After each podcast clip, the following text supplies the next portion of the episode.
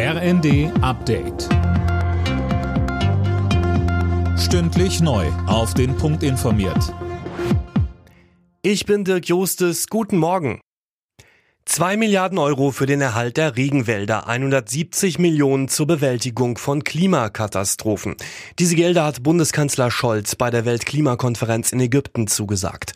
In seiner Rede ging er auf die ärmeren Länder zu, von denen sich viele von den reichen Industrieländern im Stich gelassen fühlen. Zu Recht fordern die Staaten mehr internationale Solidarität, die von den Folgen des Klimawandels am härtesten betroffen sind, aber am wenigsten zu seiner Verursachung beigetragen haben. Richtungsentscheidung in den USA. Dort finden heute die sogenannten Midterms statt.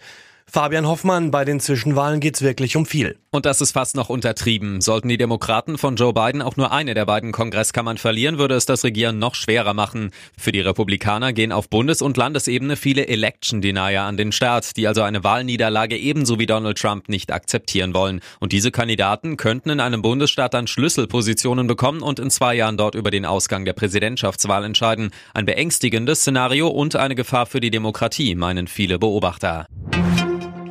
Im Niedersächsischen Landtag stellt sich Ministerpräsident Weil heute zur Wiederwahl, vier Wochen nach der Landtagswahl.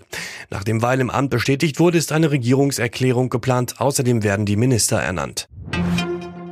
Nirgendwo in Europa gibt es so wenige Erfinderinnen wie in Deutschland und Österreich. Wie eine aktuelle Studie des Europäischen Patentamtes zeigt, kommt nur jede zehnte deutsche Patentanmeldung von einer Frau. In Österreich sind es sogar nur acht Prozent.